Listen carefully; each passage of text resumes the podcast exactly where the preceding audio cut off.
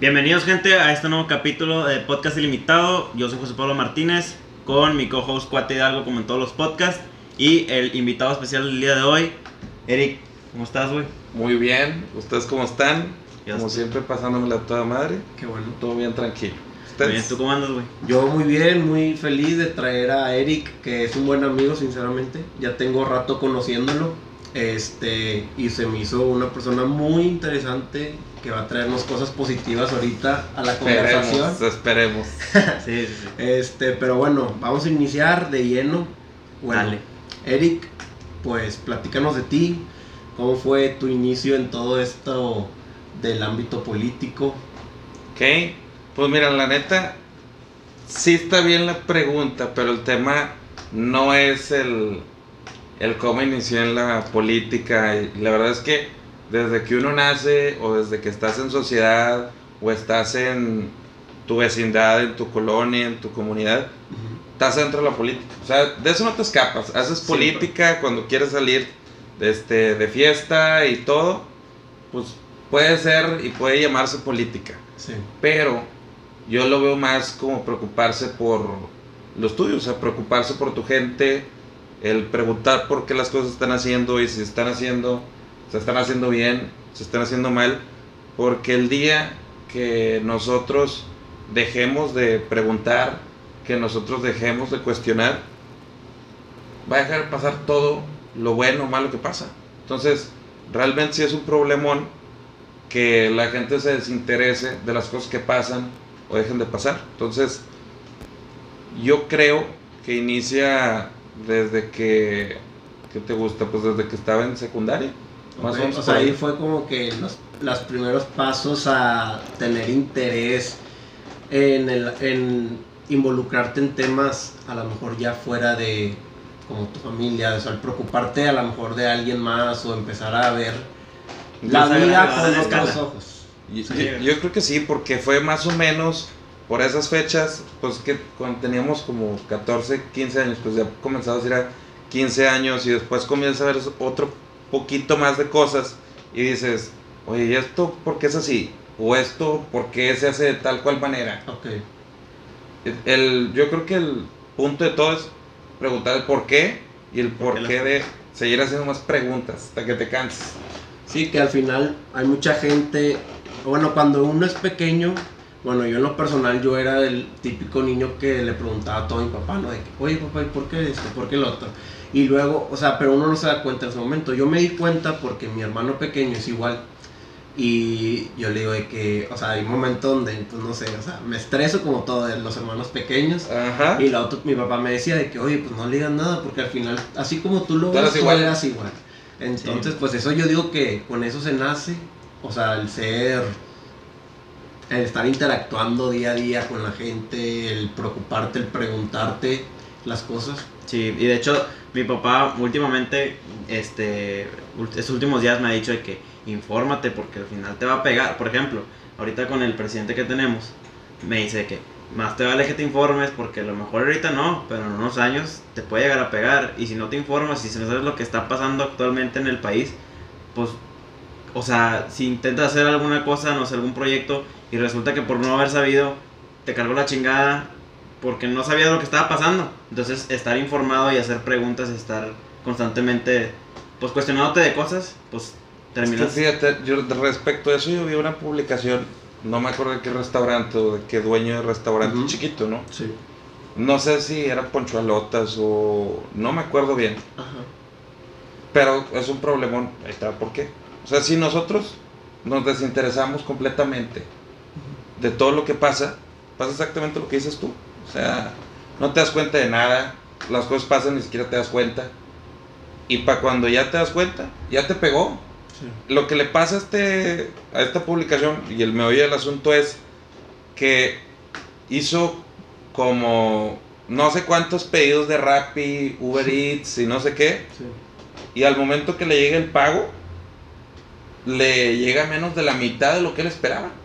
O menos de la mitad de lo que él había vendido. ¿Y en qué se fue? Pues en puros impuestos. Y es decir, nunca te hubieras dado cuenta si tú no estás esperando ese pago. O si tú no eres dueño de restaurante. Pero el día que tú pongas una empresa O el día que tú pongas un negocio, vas a decir, ay, güey, ¿qué peor con los impuestos? Sí, sí, sí. Sí, sí, sí. O sea, entonces yo creo que va por ahí, güey. O sea, si no te interesas, tarde que temprano te va a llegar un zap en la vida y te va a decir, ¿ves por qué tienes que poner atención en todo lo que pasa, menso? Sí. Claro, sí. Entonces, No, pues es que es como que, o sea, ima- imaginemos. Bueno, Eric es mayor que nosotros, que José Pablo y yo. No mucho, pero unos dos años. dos años. Este, pero como quiera, digo, todos seguimos estando jóvenes, aún no tenemos una familia que mantener ni nada. Y ahorita nosotros podemos estar hasta en una cierta comodidad, hasta un cierto punto, de que no te preocupa el, oye, ¿cuánto se gasta de luz? ¿Cuánto se gasta de agua? Sí. ¿Cuánto en general, cuánto es mantener una familia? Porque tú puedes decir, de, o sea, tú a lo mejor en tu mentalidad que estás en cómodo, pues dices, "Ay, pues no creo que sea, no, no creo que sea muy difícil sacar una casa, sacar un carro, Ajá. mantener al, al niño, porque muchos dicen, oye, no, o sea, que ni tengas hijos a temprana edad porque el dinero se te va a ir, porque tener un bebé, pues es demasiado costoso. Sí, yo creo que hasta de que todos pensamos, vas a un restaurante y dices, la cuenta es de 500 pesos. O sea, no, no digo que yo lo haga en algún momento, tal vez sí lo hice. Sí. Pero si dije 500 pesos una cuenta, págalos. ¿no? Sí. Y de repente ya lo ves en retrospectiva y, es- y dices de que, ay, güey, Ajá, lo 500 piensas, ¿no? pesos, de que, ¿qué estaba haciendo yo Sí. gastando 500 Sí. pesos cada fin de semana? Y antes era porque probablemente ahorita ya tienes un trabajo y a lo mejor y, y, tu, y tu papá te decía de que cuando trabajes, güey, te vas a dar cuenta. Sí. Entonces, ya cuando trabajas y el dinero te lo ganaste tú por tus propios méritos y te la pelaste por hacerlo, Ajá. cuando, cuando te dicen 500 pesos, dices, "Chinga, güey, los Sí, ya 500 lo pesos de mi propio Sí. puto pinche sueldo. Sí, sí, sí. Pues es- de hecho es algo que me está pasando actualmente.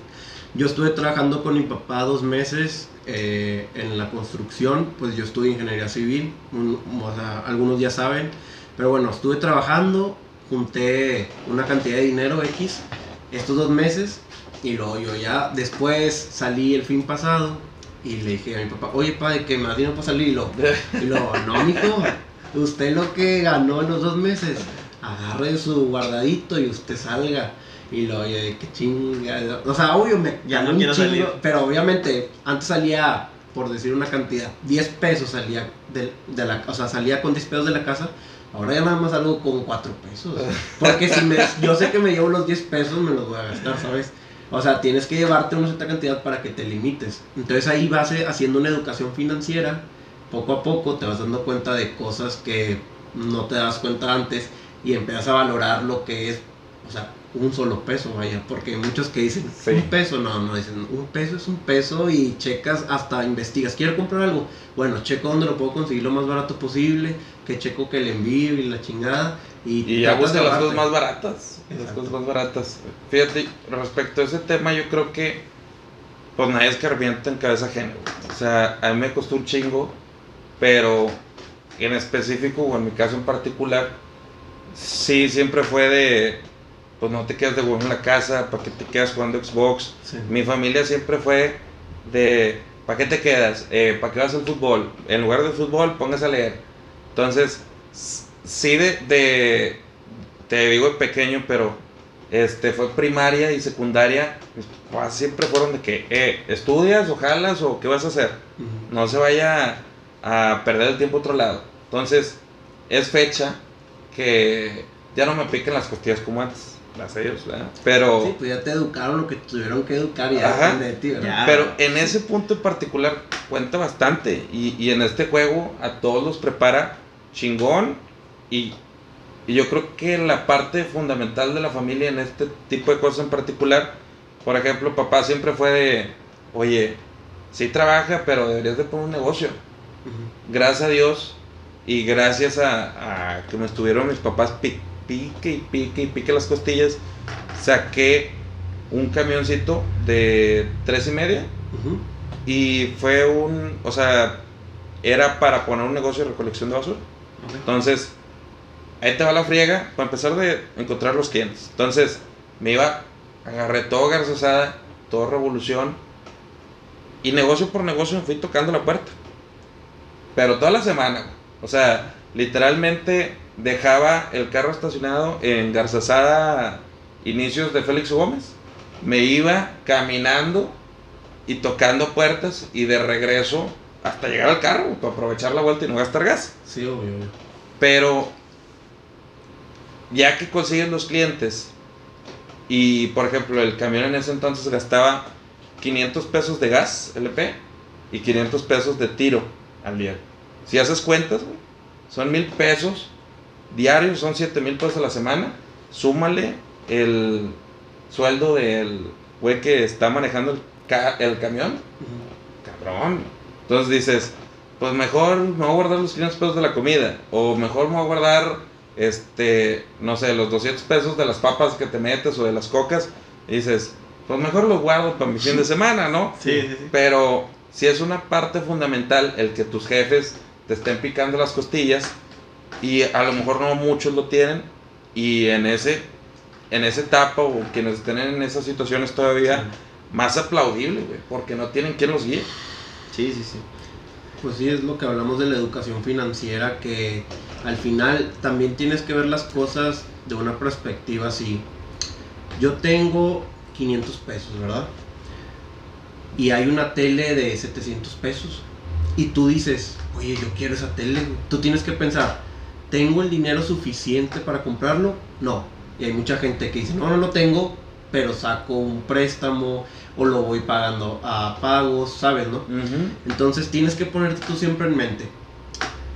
Tengo el, o sea, si, si esta tele vale eh, 700 pesos, pero tengo 500, güey, pues me compro una de 100 pesos. A lo mejor no es la mejor, a lo mejor no es la más funcional, a lo mejor no tiene internet, no es Smart TV, pero pues es lo que me alcanza. O sea, y también tienes que pensar, tienes que cerrar los ojos y mentalizarte. ¿Me es necesario ese útil? O sea, me es un ejemplo, tengo un celular. ¿Para qué quiero el celular? Para a lo mejor mandar mensajes, hacer llamadas. Pues me puedo comprar un celular, este, no sé, en poner en comparaciones el... A ver, César, un celular barato. IPhone 8, no sé. No, No, mira, no, no. pero por ejemplo, o sea, difiero tantito porque, por ejemplo, en el, en el caso del celular, Ok. digamos, que, o sea, por ejemplo, ¿qué impacto va a llegar a tener en tu vida en ese, ese celular? Por ejemplo, tú que, tú que subes muchas stories y que por, por en pocas palabras, por decir que eres influencer, por así decirlo, un celular barato no te conviene. No, Te sea, puedes dar ese lujo que genera un impacto muy grande en, en tu vida, güey. ¿Sí me explico? Sí, sí, sí, o sea, al final, como escuchaba del podcast de Roberto Martínez, que decía que su mamá tenía un garrafón, entonces ella siempre tenía que el garrafón de agua cargarlo y llenar el, ¿cómo se llama? El, El la- el jarrón, sea, llenar la jarra y de ahí servirte el vaso. Y así se la pelaba, se la pelaba hasta que, eh, oye, oye, ma, ¿por qué no compras un despachador de agua el- eléctrico o, el, o sea, el que sea? O el manual. Y lo de que no, es que están bien caros. Oye, pero piensa bien. Ese artefacto, ¿qué impacto va a realizar en tu vida? Ya no vas a tener que chingarte para estar cargando y todo. O sea, también tienes que ver el impacto que causa y también lo que decía. ¿Ese artefacto es necesario o no es necesario para mi vida? Ajá, O sea, pero lo- voy lo- de acuerdo. ¿Puede ser indispensable o no? Fíjate, es que yo creo que sí, güey, pero. Por ejemplo, en el tema de los camiones, yo creo que es un poquito de los dos. Porque yo decía, es que yo quiero que el camión sea bonito.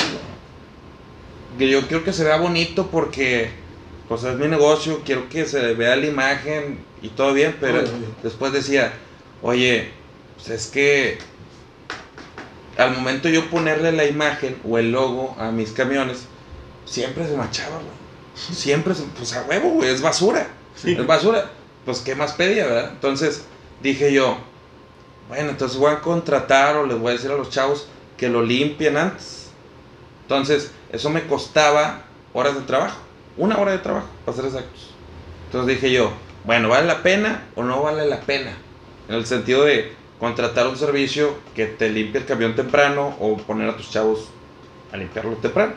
Entonces dije, bueno, si al momento de yo lavarlo doy una mejor imagen, totalmente le pega a mi CAC, o sea, en costo de adquisición de clientes, tremendo, güey, porque a pesar de que es basura, tu camión está limpio. Entonces, ahí es donde evalúas tú y dices, bueno, si es algo que vale la pena. Güey. Sí, sí, sí. Y yo creo que va y se adapta, así como tú dices, al, al tema de cubre las necesidades fundamentales que, que quieres Y ya depende de, de cada uno, ¿no? O sea, las necesidades que cada uno tenga. Sí, pues tienes que ver los pros y los contras de cada decisión. O sea, yo creo que el, en todos los sentidos, todas tus decisiones tienes que hacer. No te digo de que clávate un día checando pros y contras de cada decisión, porque pues las decisiones las tomas en. Segundo, no termina. en- no terminas, pero mínimo piensa un poquito, o sea, piensa un poquito lo que vas a decir, lo que vas a hacer, en lo que, en lo que vas a gastar. O sea, en general, piénsalo, no le des tantas vueltas porque tampoco no es bueno estar dándote vueltas a, las- a las tus decisiones a cada rato. Pero mínimo, piénsalo poquito y lo analízalo y lo, bueno, está bien, va. Los temas fuertes, los temas fuertes. Todo, todo esto salió porque, por los impuestos, ¿verdad? Bueno, lo de los impuestos. Por los impuestos que nadie sabe qué tanto te están, te están quitando, güey. O sea, dices tú, oye, güey, me estás quitando casi el, lo que el 30%. Más o menos, un poquito más, creo yo. Pues que ya ponen impuestos por cualquier cosa. Hace A ver, poquito... porque es ISR. ISR, IVA. En el IVA el 16%. Sí. El ISR no me acuerdo cuánto es. Pero, y luego hay otro por ahí, El Jeps.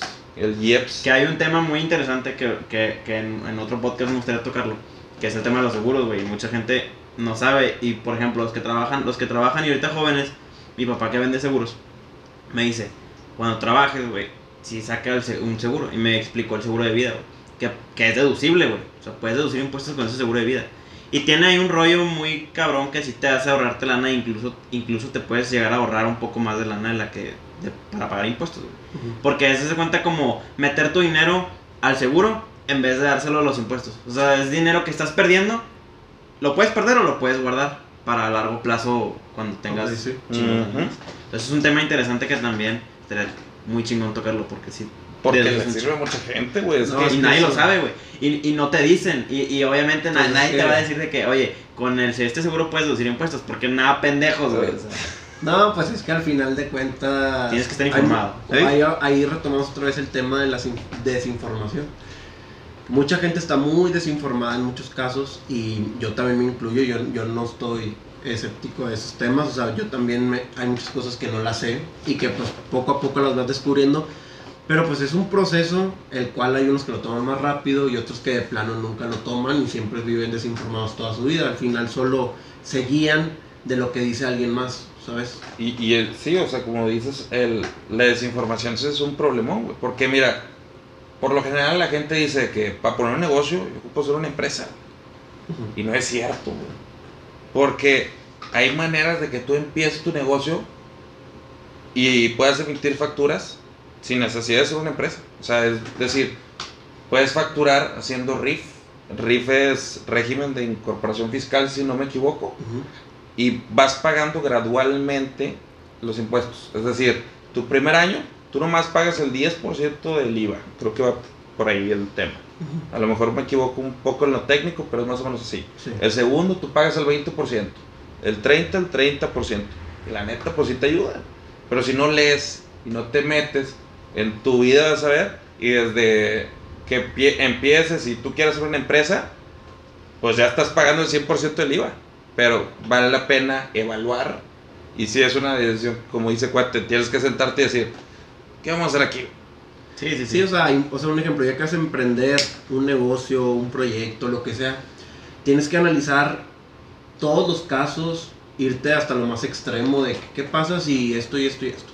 O infórmate con gente que ya esté... en Que ya pasó por que ahí. ya pasó por ese camino. Y eso es la forma más fácil porque ellos ya te pueden decir de que, no, pues mira, le puedes hacer así, le puedes hacer así. Pero también, desgraciadamente, hay mucha gente que, aunque lo sepa, no te lo quiere decir. O sea, simplemente por puro como de que, pues yo me la peleé, pélatela tú, sacas. Ajá.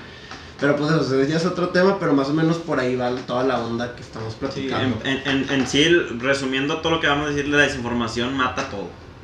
Para todo. En todos los temas. En casos de que escoger presidentes y de lo que tú quieras, de hacer un negocio, de... Sí. Yo creo que empecé a, o sea, a preocuparme un poco más por el tiempo que le estaba invirtiendo las cosas hace no mucho. O sea, donde yo decía de que, ¿qué hago sentado jugando FIFA ahorita, güey? O sea, y qué hago, o sea, yéndome a una fiesta ahorita, güey. Cuando puedo empezar a aprender, no sé, a programar o a hacer otra cosa, güey.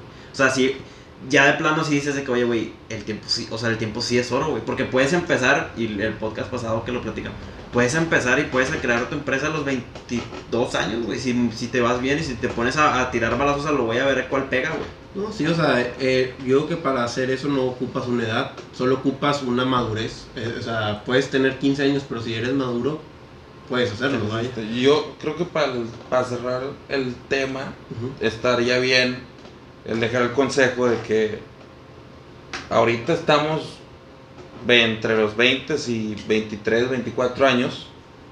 Ahorita es, Es el, el tiempo de que te tropieces, que aprendas, que te des de topas contra la pared, porque como bien dijiste tú al principio, adelante quién sabe. Sí. Adelante, quién sabe cómo te toque la vida. Pero si ya para entonces, ya de perdido tienes la experiencia, ya sabes por dónde no caminar para que te vuelvas a tropezar. No, es que es, es ahora o nunca. Ey, Cuando menos lo esperes vas a tener 30 años y... ¿Qué hago? Dos cuates y ay cabrón. Sí, güey, o sea... Pues sí. Ahora sí, tocando hay otros temas para no clavarnos en esto. Ujú. Este, leyendo tu currículum, Eric, y bueno, fuiste a concursar con otro grupo de chavos del colegio, que por cierto ahí conocimos a Eric. Él es, un, él es dos generaciones mayor que nosotros, o una, no recuerdo bien. Creo Dos. que dos. ¿Dos? Dos, sí, porque es de la generación de mi hermana. Ujú. Dos, dos. Ah, bueno. Entonces, ahí formaba un equipo, fueron a concursar a Inglaterra, Inglaterra, Reino Unido. Reino Unido. ¿Cuántos, cuántos eran? ¿10? Éramos de 10 como a 12 personas más o menos. Entonces fueron a concursar de tipo. Más o menos, tú platicas. Es que la competencia se llamaba British English Olympics. Olympics, si mal lo recuerdo, y consagraba de que varias categorías, creo que era Debates. debates, discursos, presentación de una obra, no me acuerdo qué otra, pero sí, te, y yo creo que sí es algo que, bueno, que a los tres nos tocó estar en una escuela que te traen los dedos o que te abre el panorama a ciertas cosas que las demás personas a lo mejor no tienen acceso a, o ya sea que tu secundaria te lo ponga más al alcance de tus manos, está chingón, güey. Lo que hicimos allá en Reino Unido fue, fueron más personas de otros países y te mires con gente de tu misma edad de otro país y dices, ay, güey, ay, güey, esta gente está más preparada que yo, güey. Sí. O de que, ¿sabes qué? Estoy al nivel. Y lo que nosotros podemos comprobar allá es, estamos todos del vuelo. O sea, aquí en México, a lo mejor O sea, no le pide mucho. no le pide mucho. Y la neta, si éramos un grupo de estudiantes buenos todos, porque destacando diferentes habilidades de alguna miembro del equipo y después del otro, en conjunto, éramos un monstruo de equipo, la neta. Pero sí te sirve bastante, bastante la experiencia. O sea, o sea, en pocas palabras, decir que estando allá en Inglaterra compitiendo con, con demasiados países, México como quiera estaba a, a tope con todos los demás. Está al nivel. O O sea, perdido por no estábamos. Por Sí. alguna razón, o sea, estando a tope con los países, con diferentes países del mundo, por alguna razón México, pues nomás no sale de esto. Y me- a lo mejor y es como que, ay, güey, pero pues en parte sí es de que, güey, la educación, y luego llegas, ya eres, ya creces y dices, güey, no más, o sea, ¿cómo es posible que haya tanta educación?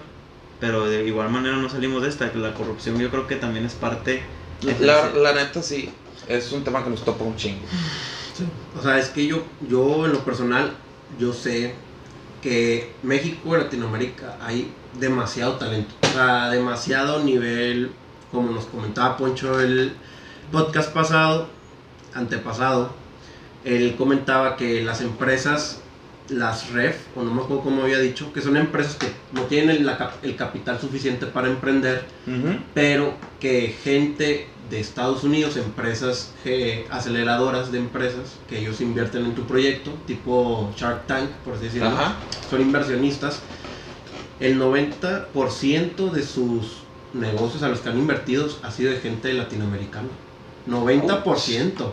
Y yo digo que yo lo, yo lo veo que hay mucho talento aquí y que hay mucha gente con hambre de salir adelante, porque desgraciadamente México y en general Latinoamérica, pues hay muchos índices de pobreza. No hay ningún país latinoamericano que sobresalga de los demás que sea de que todos, todos tienen un índice de vida alto. Es, sí. O sea, Entonces todos tienen las ganas de salir y hay mucho talento, pero desgraciadamente no se le apoya a muchos. como la frase de hay talento, nomás falta apoyarlo. Exacto. 100%. güey. Es, esa Y aquí nada más no te dan el apoyo, güey. Nomás no te dan el apoyo porque el apoyo ya ya está. I'm sorry, güey, para mi primo.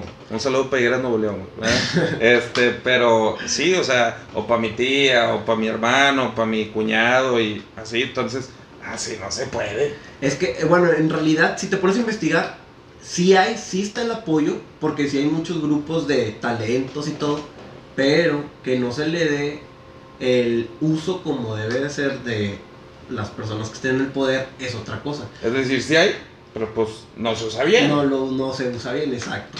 Eso, eso es, el, eso es el, el dilema de este problema, o sea, que sí hay, los, sí hay programas de apoyo, el simple hecho es que no se sabe O sea, te tienes que mover mucho. O sea, por ejemplo, yo creo que hay países donde tú quieres impulsar un proyecto y existen demasiadas opciones donde tú puedes decir, oye, ayúdame. Y ah, va. O sea, preséntame tu proyecto y lo que tú quieras aquí. Y aquí es, tienes que moverte muchísimo para empezar de que como, o tienes que buscar algún lugar en otro país. No, si decir de que sal- salte, güey, porque búscate un proyecto allá y que allá te lo acepten para que luego ya lo puedas impulsar acá. Porque aquí re- realmente pues no te dan el apoyo y a lo mejor y les llega la lana, pero pues se la trincatean Eh, todas. Es, sí, o sea, yo, yo creo que sí hay de los dos casos. O sea, la neta, sí hay mucha gente e instituciones todavía rescatables, en el sentido de si hay el apoyo y si hay gente dentro de esas instituciones que sí lo usan bien y sí tratan de apoyar a la gente, pero pues también completamente sí hay otras de que ni aunque intentes, ni aunque remes contra corriente, pues no vas a llegar.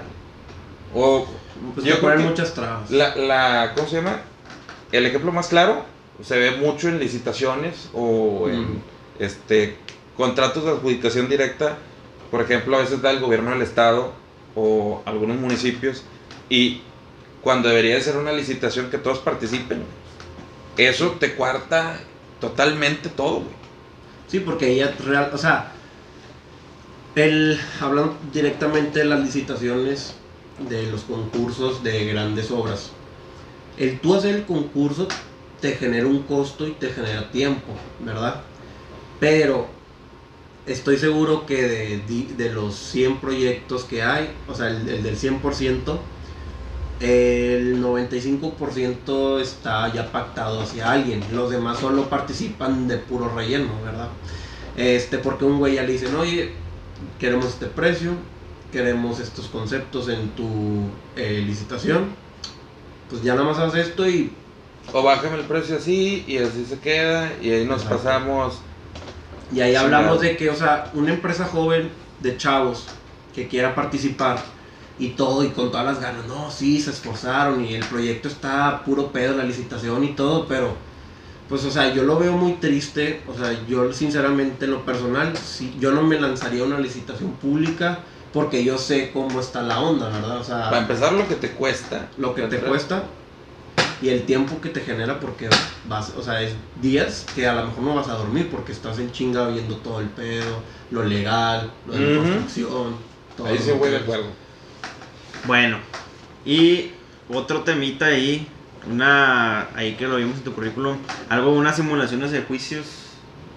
El tema de simulaciones de juicios, o sea, yo creo que empieza desde el anglo, porque en el anglo británico, o sea, en la secundaria que estábamos, sí era mucho de, oye, hay debates, y había una academia de debates y para todos lados ibas, ibas al TEC, a la UDEM, a medirte con personas de tu misma edad, de tu mismo grado, Mismo para verte de lo mismo.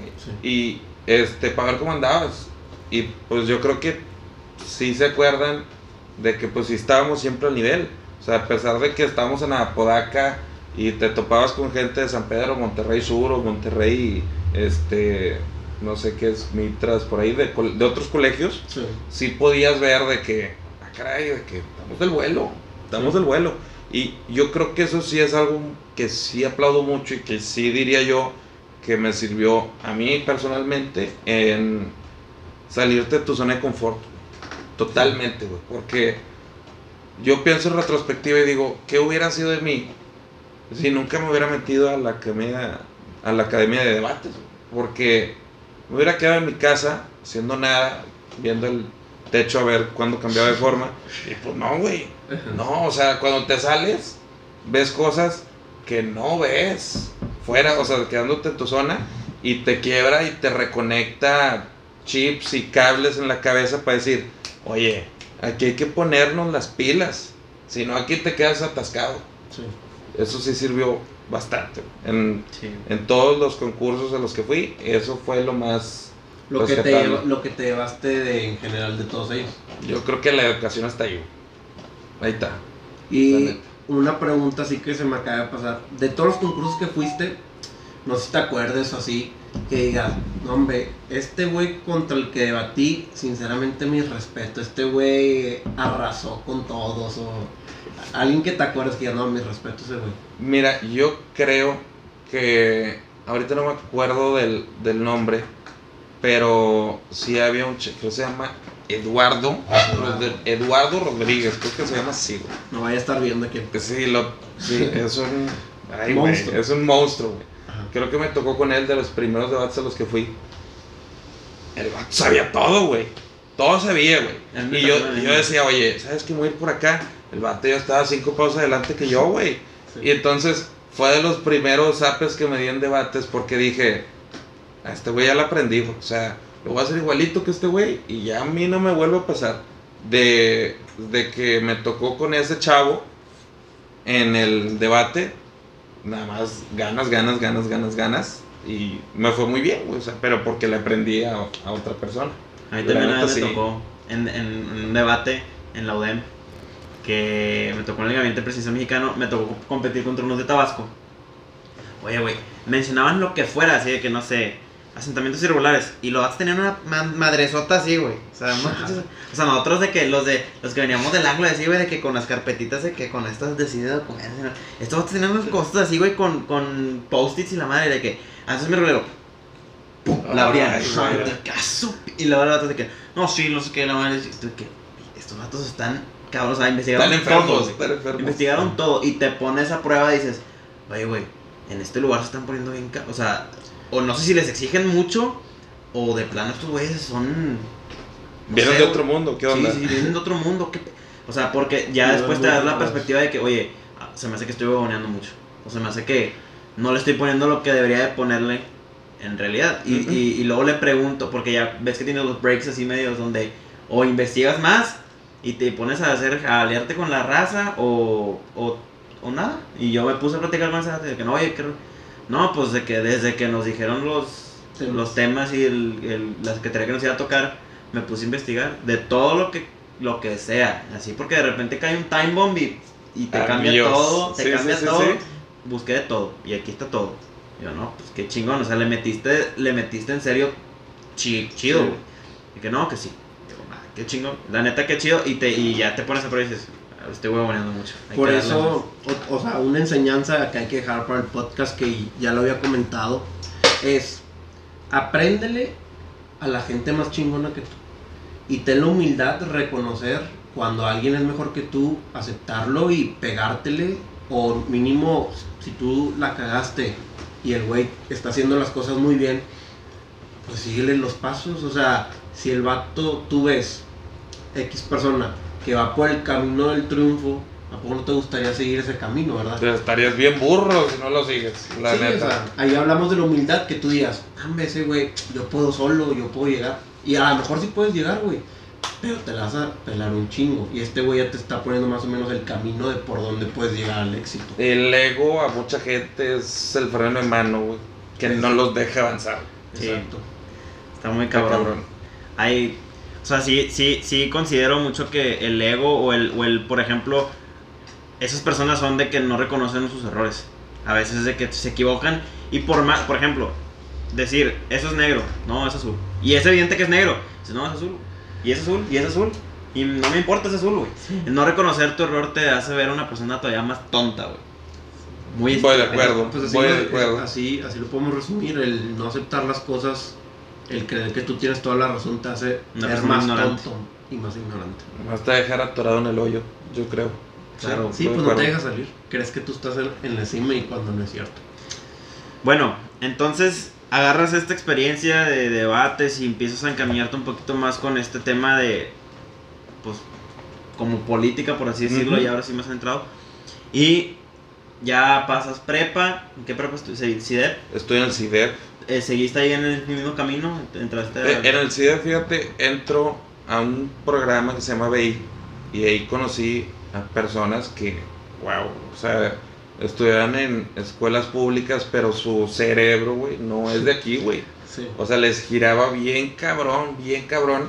Sí estuve ahí en BI y después hice ahí, eh, estuve como un año, si mal no recuerdo. Evalué y dije, a mí, yo no me quiero salir de aquí. O sea, el país, escucha a lo mejor mediocre o conformista, sí me gustaría salir a hacer una maestría, prepararme, pero ya una maestría. Pero dije, yo ahorita, lo, está, ya estaba jalando aquí, creo. Y dije, mis intereses ahorita están aquí. Déjame palomeo todo lo que quiero hacer aquí. Entonces, de nada me sirve un programa BI. Sí, para empezar, creo que todavía no, o apenas estaban abriendo los caminos para hacer intercambios. Y dije, pues mejor me voy a un bachillerato normal. Creo que era de dos años, si mal no recuerdo. Y ahí mismo, pues, cono- o sea, lo que sí me dejó bastante ahí fue que había gente monstruosamente más preparada que yo, güey. Gacho, gacho, gacho. Y dije, bueno, pues nomás queda ponerse a leer, güey. Sí, sí, sí. Es que siempre va a existir, o sea, siempre, a donde sea que vaya, siempre va a haber alguien que de plano, pues, mientras tú estabas dormido estaba leyendo y de repente terminó siendo mucho más preparada que tú y es normal, totalmente normal. O puede ser tú esa persona, digo, no, no, no excluyo la, la idea de que pueda ser tú esa persona. Este, bueno, llegas al CIDEP, haces todo, todo este asunto, llegas a la facultad, te metes a la facultad de Derecho, Ajá. Criminología en, en la Universidad la Autónoma En la uni. De Nuevo León. Y, y antes de eso, haz de cuenta que, o sea, creo que sí fue en la facultad, ya estaba en la facultad, sí, fue hace como dos años. Y igual, este, ahí, gracias a Dios, yo era, y ahí iba yo un poquito más sobrado en los temas, en las materias, porque desde antes dije, a mí no me vuelve a pasar, güey. Entonces me puse a leer desde antes, entonces en las clases nos iba bien, etcétera, y ahí fue donde tenía más tiempo de ocio o de preguntar otra vez qué estaba pasando. O sea, en mi entorno ya un poquito más maduro, ya un poquito más consciente de las cosas que pasaban. Un, un, un, un paréntesis ahí de, de cuando ya mencionando que estamos, eh, que estamos en facultad. Pregunta. No se les hace, bueno, en mi punto de vista se me hace que a la facultad entramos muy pequeños. O sea, yo siento que entré muy inmaduro a la facultad y probablemente, y lo, no- lo, lo noté mucho porque como yo me acabo de meter a FACPIA, me, me salí de medicina y me entré a FACPIA, me di cuenta mucho de que cuando entré a medicina, entré muy inmaduro y entré a lo mejor y no, no poniéndole mucha así como que, ay, venía como que en la idea de la prepa. Ahora que entro a, a FACPIA, es, oye, no, o sea, esto vale la pena, o sea, cada materia le metes su, su, su, Su punto de importancia. importancia. Y siento yo que entramos muy inmaduros a la, a la facultad, no sé qué opinan ustedes, yo siento que debería ser a lo mejor y entrar a los 18, 19. Se me hace un poquito más de o que sea, estar entrando a la facultad más o menos en la ciudad. a los O sea, 18, 19. Como a qué hora entramos siempre. Casi. Yo- Pues, ¿A yo qué tengo- hora? yo tengo que- tengo ¿A qué 17. hora? Yo 17. Yo creo que, o sea, pues sí, mucha gente sí entró así, güey. Pero también hay la excepción a la regla de la gente que, en buena onda, no les quedaba más que, pues, estudiar, güey. Y entraron maduros, güey. O que su situación familiar, este, pues no los dejaba más que estudiar, güey. Entonces, era gente bien madura. Puede ser. Pues es que eso es pendejo. Yo digo que tú la cagaste, güey. Tú estabas inmaduro. No, pero, o sea, a lo mejor y el. Hay muchas, o sea, por ejemplo, existen muchos casos de gente que Pero se sí, sale sí, de sus facultades común, sí, y, y se salen y se meten a otra. Porque a lo mejor y el tiempo, o sea, por no sé, el tiempo de que sales de prepa y te vas a meter a la facultad no era el adecuado como, ay, o sea, necesitaba Pues, más ¿sabes tiempo qué? para pensarlo. El- pensándolo bien, sí te doy la razón en cierto modo, güey. Porque, o sea, no había entendido muy bien. O sea, llegar inmaduros es una cosa, pero llegar, o sea, que para los 17 y 18 ya años sepas que ya vas sepas qué vas a querer de tu vida, cabrón, güey. Hay mucha gente que ahorita ni siquiera sabe, güey. Sí, sí. Entonces, a lo mejor, pues yo sí te la doy, güey. Y luego ya, ent- por ejemplo, a mí me pasó porque yo estaba en medicina y de repente entras. Y al principio sí dije, ah, chingón. Pero luego me empezó así como que a dar esta idea de, no, güey, es que la neta no. O sea, quiero hacer otras cosas en mi vida, güey, la neta. No quiero estar todo el día en el hospital, en no quiero estar en un consultorio. no quiero estar metido 100% en, en medicina, que es una carrera que te pide muchísimo tiempo. Quiero hacer otras cosas, güey. Quiero, quiero poder diversificar mi vida, güey. De que tener algo acá, tener algo acá o algo. ¿Sí me explico? Sí. Y medicina no me lo iba a dar, güey. Y entonces fue como que, chinga, se me hace que si hubiera tenido un poquito más de tiempo para decir, no hubiera estado apenas empezando en. ¿Sí me explico? Y es una decisión totalmente aplaudible, güey. ¿eh? Sí, sí, sí. Porque hay mucha gente que dice, Ya estoy aquí. pues ya estoy aquí, güey, ya, ya me quedo, güey. Sí, pero tu vida, güey, va a ser Sí, infeliz claro, toda y tu fue vida. parte esencial. Dije, si me quedo aquí, güey, voy a vivir bien infeliz. Y la neta no quiero, güey. O sea, no, no me gusta. O sea, porque ya lleva tres años y dije, me quedo o me salgo. De Sí. hecho, pasaste los años difíciles, ¿no? Sí, o sea, pues me quedé en cuarto semestre. Y, y la neta, me faltó todavía farma, que era la materia más pesada de los años, año- los años difíciles. Pero dije, si no me salgo ahorita, no me voy a salir nunca. Porque si ex- existe esta en medicina de que ya pasando sexto semestre, es de que, güey, ya no te salgo. Ya, ¿para qué te sales? O sea, si ya tienes la idea de que te quieres cambiar de facultad, me faltan tres, me faltan cinco semestres, güey. Ya me metí la mitad de la carrera, güey. Ya me metí lo difícil, güey. Ya sí, lo es demás que es- vas así, ah, ya me falta menos, güey. ya". Puro trámite. Sí, sí, sí. Sí. Y, y, y, y dije, ¿sabes qué? Me voy a salir ya. Porque si no lo hago ahorita, no lo voy a hacer nunca, güey. Y preferí salirme de que ya. Y eso es, yo creo que también parte de enseñanza. Si, se, si no se sienten felices en donde están, sálganse a la Sálganse. chingada. Muévanse, aplica para todo, güey. Desde Para que todo. si no te gusta trabajo. la relación tóxica que llevas, güey, salte, güey. No te gusta tu jale, salte, güey. Y en buena onda, güey. O sea, si tú estás en un jale ahorita, güey. Y mensaje para todos. Si tú estás ahorita en un jale, ¿cuánto gusta que te paguen? Unos que 3 mil, tres mil pesos por semana. Tú unos 3 mil pesos por semana, o ponle unos 20 mil pesos al, Al mes. mes. Lo puedes hacer, güey, desde un negocio. Ocupas, si lo pones así, ocupas cuatro clientes de 5 mil pesos para que te paguen exactamente lo que te pagan en tu trabajo. Y que te guste, porque al final de cuentas, si te gusta lo que estás haciendo, No genera esfuerzo. no generes esfuerzo. No estás jalando, güey. No, no, estás haciendo algo que te divierte, que algo que te hace Poder levantarte a gusto. levantarte a gusto de que, ay, sí, un día con madre, vamos a jalar, güey, vamos a echarle huevos", y no otra. Ay, güey, puta madre, güey, ir a jalar, güey. Pensar en que ya quiero que sea fin de semana porque... Sí, o sea, y, y al contrario, no, güey, si estás enfocado en tu negocio, güey, estás diciendo, chinga, que no llegue el fin, güey, porque tengo que pagar rayas, güey, la chingada, no, me, güey, hay que echarle huevos, ¿sabes? Ajá. Sí. Entonces, ahí es cuando cambia la perspectiva de Cuando cuando, tu vida- te gusta y cuando no te gusta. Te das cuenta güey. que algo no está bien cuando tu vida va basada en esperar el viernes después de haber pasado Está el viernes. la güey. chingada. O De la chingada. Acaba de pasar viernes ayer y estar pensando en cuándo va a volver a ser viernes está de la verga.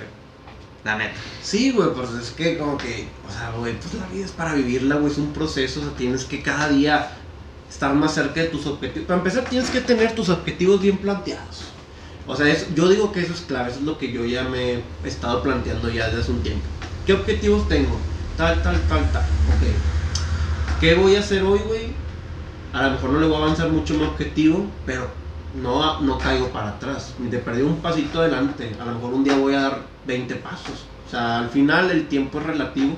Un día puedes avanzarle un chingo, un día no.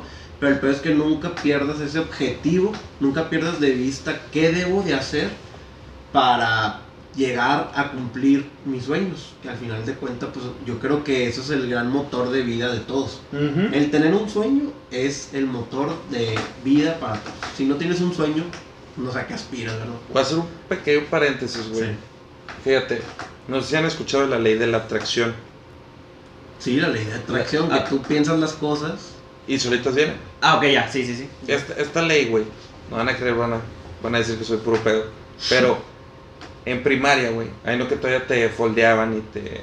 ¿Cómo se llama? Te encuadran o te forran, güey. Te forran las libretas. Bueno, y te ponen etiquetas con tu nombre y tu nombre, te llamas Eric López. Y las mías tenían de que Eric López tenía una imagen. No sé ustedes, de que a lo mejor creo que le ponía. Yo lo ponía de tigre. Ándale. Güey, pues no me vas a creer, güey, que yo en estaba en primaria y tenía todas mis libretas de un año, güey. Creo que era como cuarto de primaria. Traían camioncitos, güey. Traían camioncitos de camión de basura, güey. O sea, ahí las tenía No, nomás mames, en la- así, Te lo basura. juro, bien cabrón, güey. Y las agarré porque estaba limpiando, no mi cuarto, un cuarto de la casa. Y estaban todas las. Dije, ¿qué hacía el Erika en cuarto de primaria? Entonces me puse a leer, güey. Cuando veo la portada, güey, dije, está enfermo este pedo. Ajá. Está enfermo este pedo porque ahorita esa ley, sin que tú lo vieras, güey, esa madre ya estaba destinada. güey. O sea, así lo pensó mi cabeza y dije, ay, güey, está cabrón. O sea, si puedo recomendar algo, güey, sí sirve un chingo. Que hagan un cuadro de visión, güey. Y pongan todo lo que quieren lograr y te sirve tremendo, güey. Es que Tremendo. al final, las, sinceramente, un consejo que me decía mi abuelito que en paz descanse es, la mente es muy poderosa.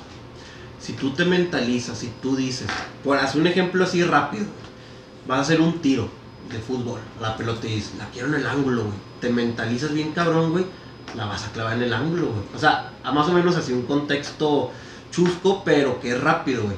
Algo, yo quiero esto, güey, lo voy a conseguir. Y tú solito, tu mente, güey, atrae las cosas. Yo creo que, yo creo que es un acto, bueno, eh, mencionando eso de la ley, yo creo que es un acto consciente, güey. El hecho de tú hacer ese cuadro de visión que dices, de poner todo lo que quieres, enfoca más a tu cerebro a decir, ok, ya lo tengo bien definido. O sea, esto es lo que quiero, güey. Es que te hace más fuerte, güey. ya, ya hace cuenta que, inconscientemente, pero conscientemente ya hace cuenta que lo, lo, ok, esto es lo que quiero, voy a hacer esto. Y, y empiezas, a, a- empiezas a focalizar más ese objetivo y ahora sí ya, y por eso, bueno, creo yo, aparenta que lo estás trayendo, pero eres tú mismo el que está trayendo ese pedo. Sí. O sea, eres tú ser. ya focalizando tus metas en ese cuadro de visión que dices. Es que te vuelves alguien súper poderoso, güey. Porque ya con, así como tú dices, cuando tienes algo claro, güey, ya nada más vas derecho, güey. Ya le pisas a 100 por hora y ya no hay quien te detenga. Pero que también hay que decir, así como hay cosas positivas que puedes atraer, también hay cosas negativas que Sí, atraes. Si tú estás mentalizado de que chinga, güey, no, no lo voy a hacer, güey. No, no, no creo. O, güey, ah, pongamos el ejemplo del tiro.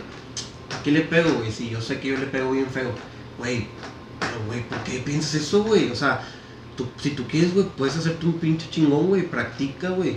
O mentalízate. Pero si tú siempre estás en la cómoda o en la negativa de que, ¿para qué, güey? O un ejemplo que digas, ¿para qué hago algo si al final, mm, no sé, México nunca va a cambiar, güey? Va a valer madre todo.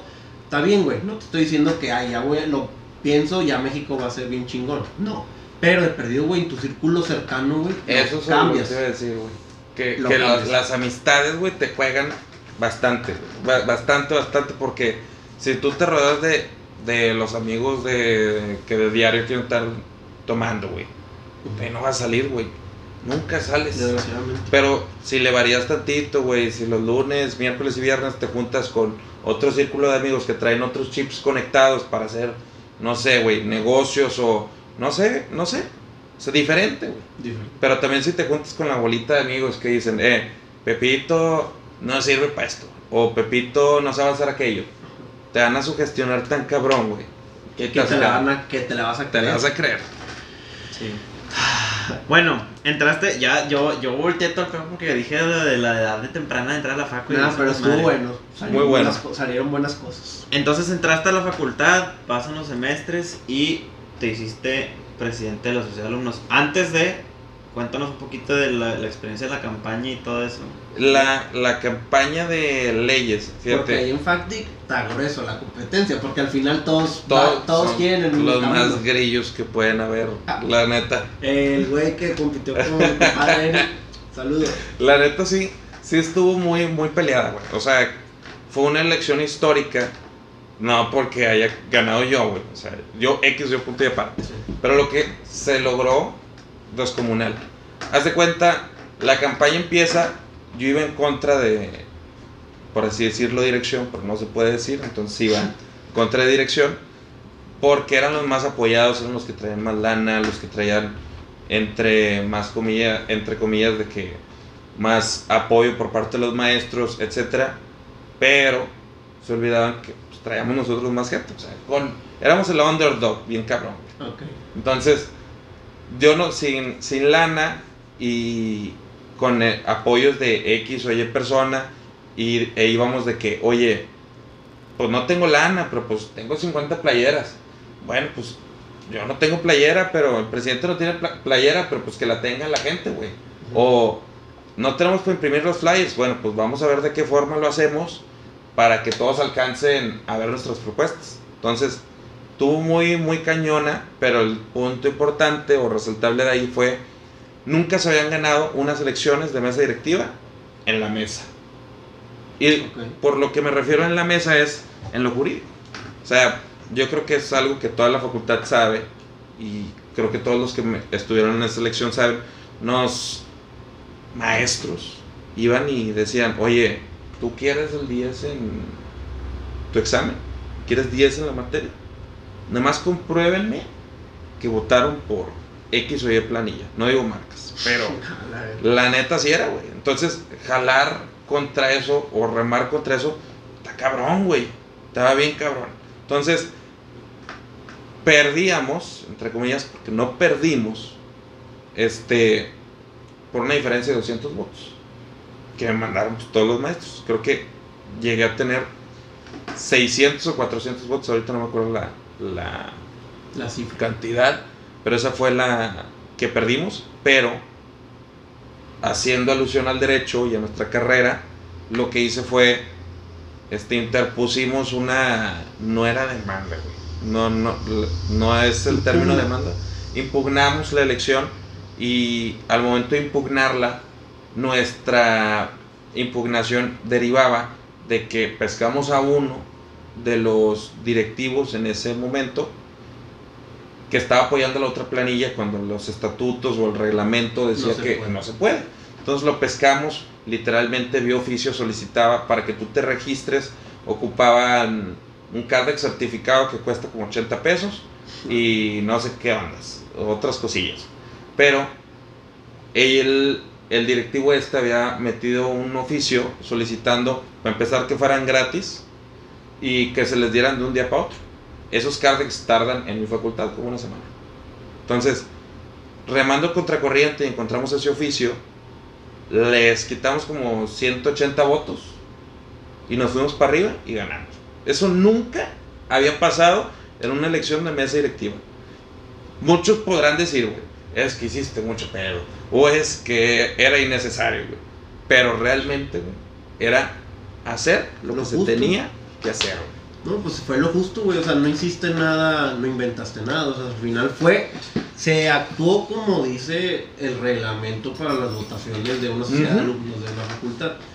Qué bueno, güey. Qué bueno que te pusiste las pilas y que luchaste, podemos decir que por tus derechos, güey. Porque al final eso fue. Y a gran escala es lo mismo que pasa a gran escala en el país. Sí. Y, y qué bueno que lo, que lo pudiste impugnar y que pudiste so- sobresalir de esa situación. Porque el hecho de que haya pasado eso en la facultad habla mucho sobre el país en el que estamos. Güey, En, en la facultad de Derecho. No, Y en la no, facultad no, de no, no, oye, ¿qué te pasa? La neta, si no pasaba, yo decía, pues, ¿dónde están nuestras instituciones, güey? La neta, pero en la facultad de Derecho hacen cosas contra ese derecho, está cabrón. Sí, está muy cabrón. Y habla muy, o sea, habla muy mal de México, la neta. O sea, en, grandes- en general. Porque si te vas en pequeña escala, ¿cómo está? Imagínate Ah, a sí. niveles estatales, país. Y te das cuenta de la corrupción que hay, demasiada, Sí. bastante. Y es lo que nos frena a todos. Sí, güey, porque aunque tú creas o la corrupción no te pega directamente a ti, güey, te está pegando por algún lado, te lo juro, por lo que quieras. No te has dado cuenta, pero Si no te has dado cuenta, pero ya te dieron como tres apes y ni te has dado cuenta, güey. Sí, güey, te ¿Cómo están ahí chingando, güey. ni se me hace que ya te anestesiaron los tantos que te metieron. Mm, mm. Sí, güey. Oye, y luego, bueno, ya estando ya dentro del puesto y todo, algo que quieras compartirnos, alguna experiencia que viviste, algo... un proyecto destacado. Exacto. Lo que sí puedo decir, el sí es bien difícil el estar, güey. Porque dentro de ahí, sí, la mesa directiva contaba con cierto recurso, pero no un recurso suficiente para darle cumplimiento a todas las necesidades del alumnado. Creo que eran Le voy a fallar, güey, pero eran más de 10 mil, creo que eran como 11 mil o 13 mil alumnos en toda la facultad de Derecho. Entonces, para llegarles a todos está bien cañón. Y además, súmale que cuando llegamos y llegamos te, literalmente tumbando la puerta, apoyo y dirección, no había. No había. O sea, Sí, pues, cuando en las administraciones pasadas, güey, las administraciones decían, oye, dirección, por favor, nos pagas el grupo musical, el toldo, el sonido y no sé qué. La gente no me cree, güey. Pero yo a ese proyecto hasta en mi bolsa le metí, güey. Y, por ejemplo, cuando armábamos los, los proyectos de, o los eventos ahí, llevamos a un amigo que se llama Santos Guzmán. A eso recurría yo, güey.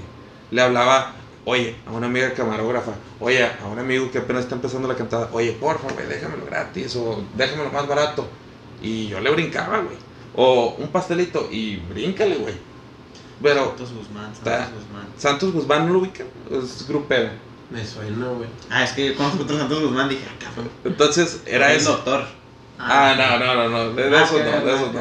Pero sí era más o menos por ahí. Ya. Entonces, está, cañón, pero creo y yo me fui totalmente convencido de que intentamos hacer los mejores de los esfuerzos, güey, para que a todos les fuera bien.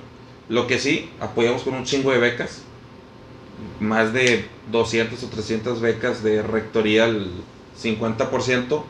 Yo, personalmente, me quité mi beca que te correspondía como presidente y la repartí en un 10% para que fueran más becas. Y así con muchos otros, este, ¿cómo se llama?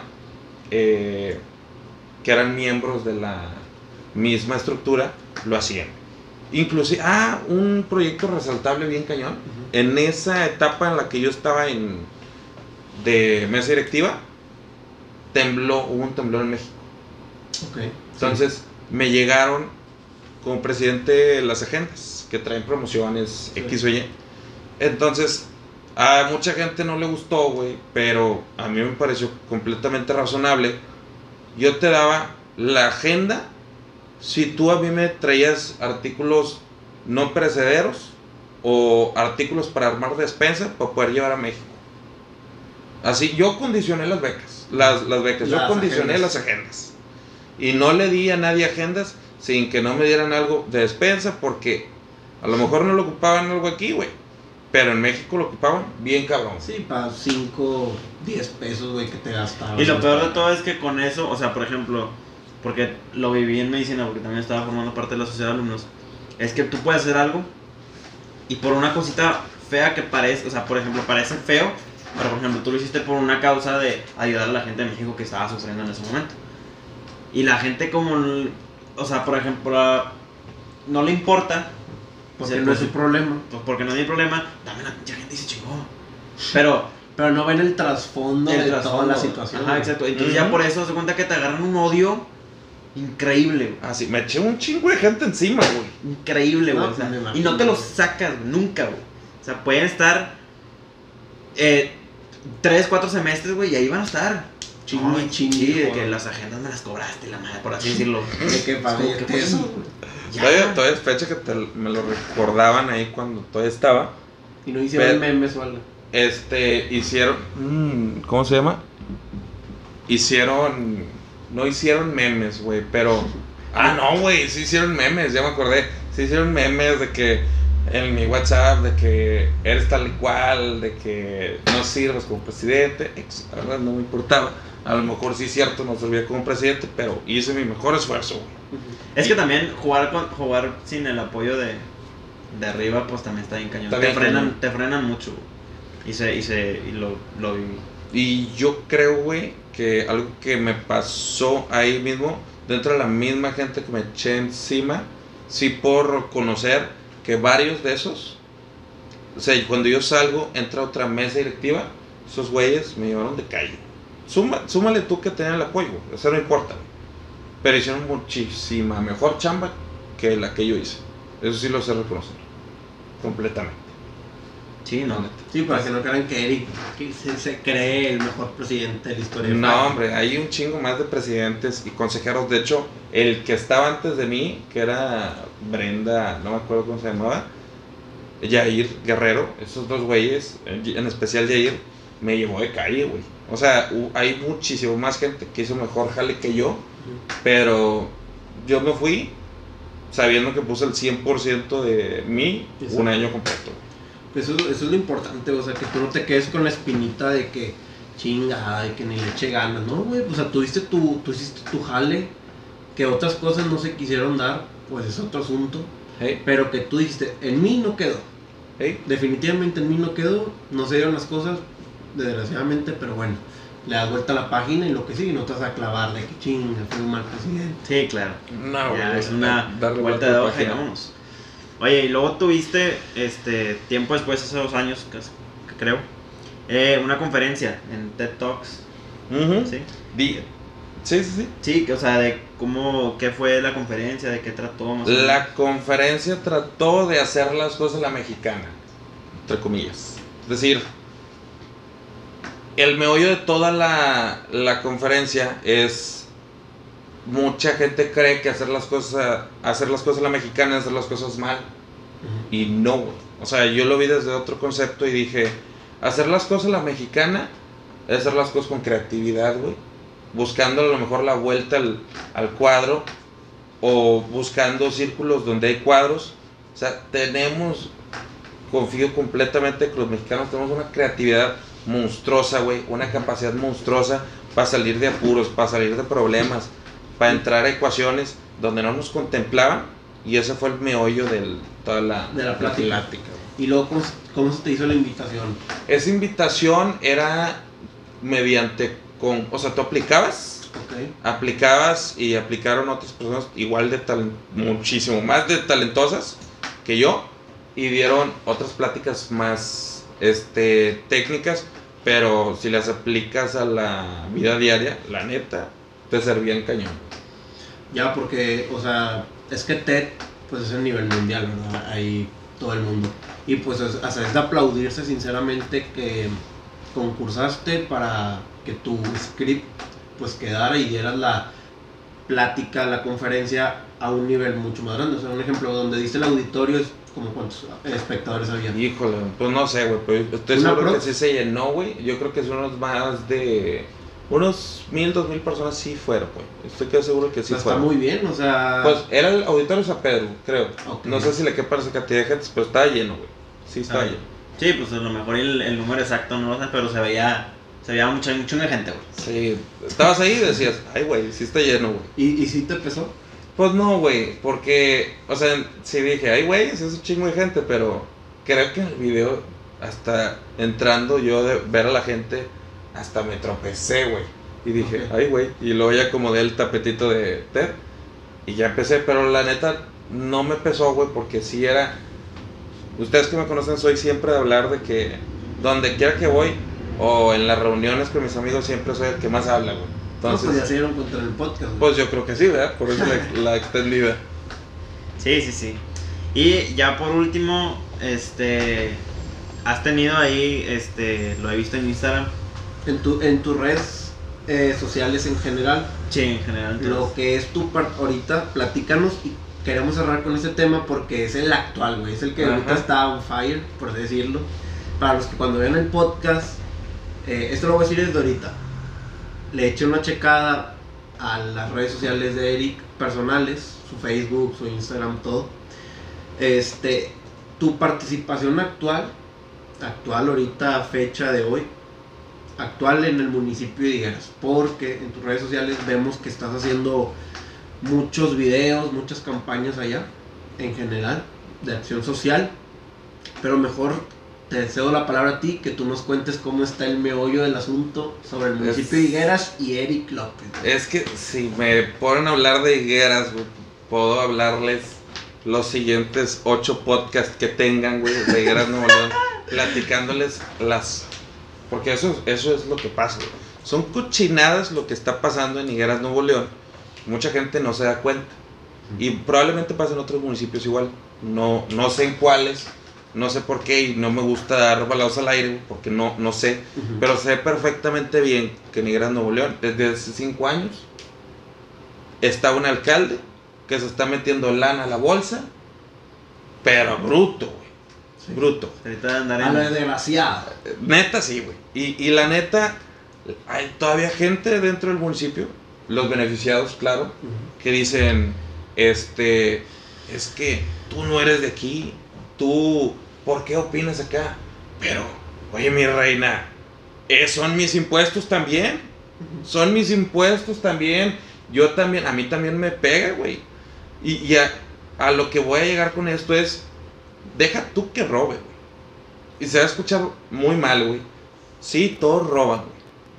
Pero, para empezar, este güey ni roba poquito. Y con la gente cuando se acerca a pedirle una despensa, no es capaz de dársela, güey. ¿Cuánto cuesta una despensa? Si de las más caras 600 pesos, ¿tú las has comprado? ¿Cuánto cuesta? No, pues, o sea, 600 le llenas la alacena para todo el mes, güey. No, no, o sea, una sí básica. Una te cuesta unos 150 pesos, güey. Y no es capaz de darla, güey. Entonces, hay gente que en Higueras Nuevo León, su techo es de lámina, güey. Sus paredes o sus casas no están completas. Y para, ponértelo más claro, güey, el, el alcalde de Higueras ni siquiera vive en Higueras. Vive en Apodaca. Tiene dos casas. Y desde que entró, llegó so- con las bolsas vacías y se va con las bolsas llenas. Ya ni siquiera le caben las bolsas. Pues ya tiene dos casas, güey. Entonces, No sé cuántos más. camiones, etcétera, lo sé todo. Pero bueno, el punto es que mi, mi misión principal ahí fue ayudar a la gente. O sea, trato de compaginar, no estoy haciendo campaña para lanzarme, güey. A la gente cuando voy a entregarle una despensa, tú me viste, güey. No les pido ni comprobante de domicilio, ni INE, güey. Ni que me sigan en redes sociales. No les pido nada, güey. O sea, yo cuando voy con las personas les digo, ten, aquí está de corazón, puede que la necesites o no. Y si conoces a alguien más, dime dónde vive, güey. Para irle yo a dar la despensa. Esas despensas las pago yo de mi bolsa, güey. A excepción de las que dijo cuate. De esas yo las pago de mi bolsa. Me tomo mi tiempo y mi lana para irlo a literalmente regalar, güey. Sin pedir nada el tema es apoyar a la gente y lo traté de compaginar de hacer algo que en el municipio no se había hecho en el sentido de que todos saben en el municipio que están haciendo mal las cosas. Todos saben, todos, están todos, están conscientes. Y yo me pregunté pues, es lo importante, que la gente realmente sepa que este güey sí la está Sí, cagando. pero él, sí saben lo que te va a preocupar es lo siguiente. Es el hombre cuando algo no le gusta, cuando alguna opinión no le parece, cuando cree que le están pegando sus intereses,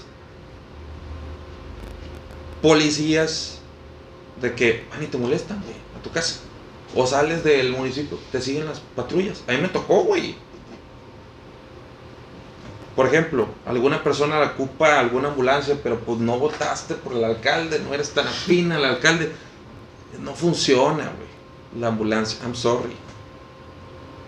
¿Qué, qué es eso, güey? O sea, eso ya es ser un nivel de... No, O sea, o sea, es ser alguien inconsciente. De hecho, pues yo cuando te estoy acompañando ahí en el municipio, porque hicimos sinergia, yo con lo de las despensas que traía, hablamos y todo, y pues digo, oye, sí, güey, o sea, yo al final yo, yo busco apoyar a la gente y yo sé que hay muchas necesidades, no nada más en Higuera, sino en general en todos los municipios fuera del área metropolitana. Se me hizo muy interesante, güey, platicamos y todo. Fuimos, llevamos 10 despensas, las repartimos, güey.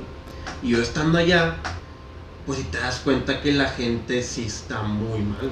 Pues si te acuerdas de el señor que le fuimos a entregar, que no, No. tenía ni cama, güey, o sea, Está tirado en el piso, no se puede mover. De vez en cuando alguien le lleva este y la, apoyo. y la misma gente, güey, de ahí, no, no ningún apoyo del gobierno. El o sea, municipio no le da nada, güey.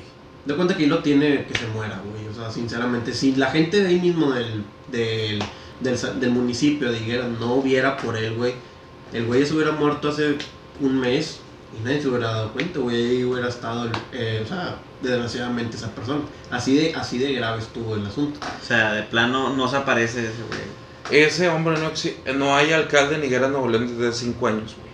O sea, lleva cinco años ahí. Sí, pero mira, ahí te va. Y de hecho es algo aplaudible, güey. Y era algo que yo quería lograr. Vamos a entregar las primeras 100 despensas. Porque nos nació, güey.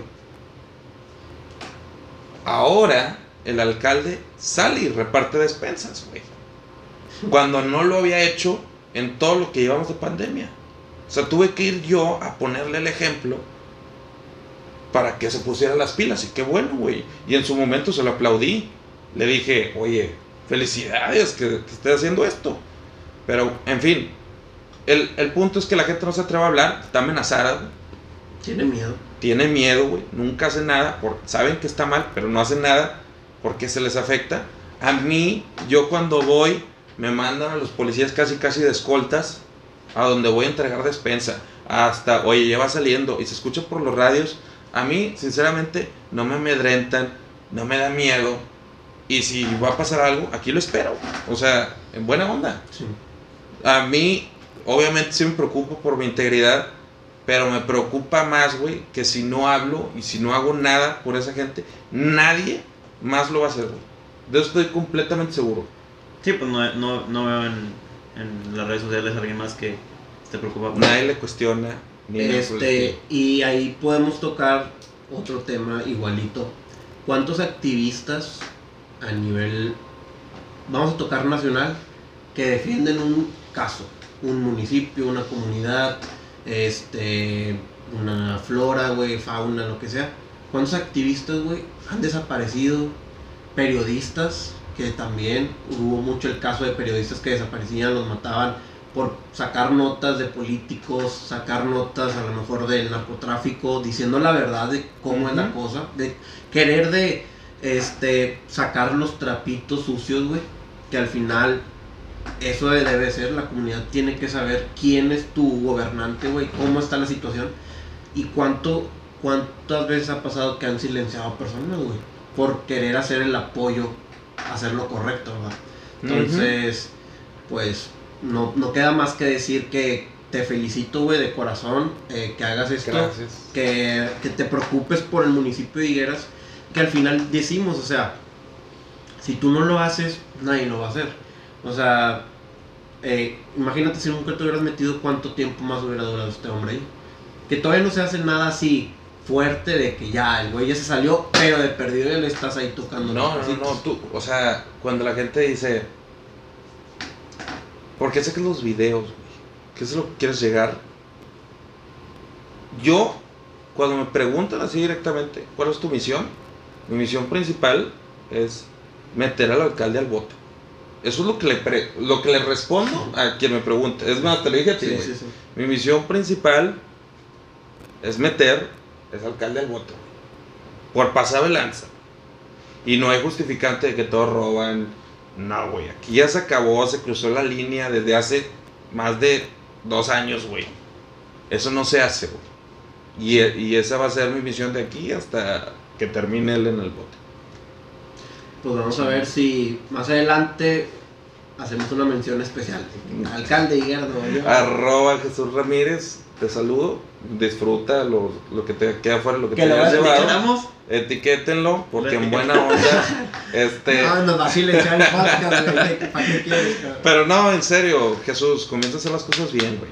No, pues vamos a sacar un clip de todo esto en general de Higueras, entonces va a haber uno especial que el güey se lo va a chutar, seguramente, el video. O alguien de sus, alguien de sus, este, Asistentes. asistentes, por no decir a güey, lo va a ver y se le va a decir, eh, güey, ¿qué onda? Mira lo que andan diciendo de estos datos, podcast ilimitado, güey. Vamos No, con el productor. No, pero oye, en buena onda la gente niguera sabe que están haciendo las cosas mal, pero si yo no les digo aquí en Monterrey, oye, está pasando tal cual, todos creen que Higuera está bien, güey. No, Higuera no está bien, güey. Desde hace cinco años no está bien. Deja tú, güey. Algo que se me viene a la mente ahorita fue el viernes a pedir recursos por el COVID-19. O sea, no estoy en contra, güey. No estoy en contra. ¿Se tiene que gastar lana para el COVID? Sí, güey. Pero mejor usarla bien, güey. Al hombre le llegó más de un millón de pesos para que se ejerza en el municipio y se gastó 96 mil pesos en creación de manuales, edición de video, güey. 96 mil pesos en edición de video. ¿Cuánto metiste aquí, güey? No, Dos mil pesos nos costó esto. les voy creo a que- pasar el contacto para que aquí se lo hagan. Oye, 96 mil pesos. Yo creo que es La cámara de. La cámara. No, La no, no. cámara de César. la cámara más chingona, güey, del mercado, güey. No, no, no, no, no, no, no. Güey, in- increíble, güey. O sea, Son cuida a la gente mensa. Son creo que es más. Te cobramos 3 mil pesos por hacerte un pinche güey, contrátanos, güey. Mira, los manuales, los proyectos, el script, si quieres. El... Es más, yo te pago la publicidad en redes sociales gratis, güey. Pero ya no se lo cobres a la gente. Sí, es Da que- coraje, güey. Sí. A veces, a veces el, el- la lo que le inflan a los precios está de locos. O sea, Sí. no es un descaro de que, eh, suben en dos Y- mil pesos. Y si no, se quieren entrar del chisme, güey, ahí está mi perfil, güey. Sí, siempre lo etiqueto para que sepa que no le. O sea, el hombre no le tengo miedo, güey. Sí, como que aquí vamos a dejar las redes sociales de Eric. Entren, si quieren ver la continuación del chisme y lo que va a seguir, porque va para largo, güey. Sinceramente, largo. sinceramente, este, pues ahí siguen a Eric y ponen hashtag eh, podcast ilimitado contra la corrupción. Y Pero, bueno, pues, Pues ya. ya con- concluimos, ya nos alargamos. Este va a ser el podcast más largo que hemos grabado. Yo creo que sí, güey.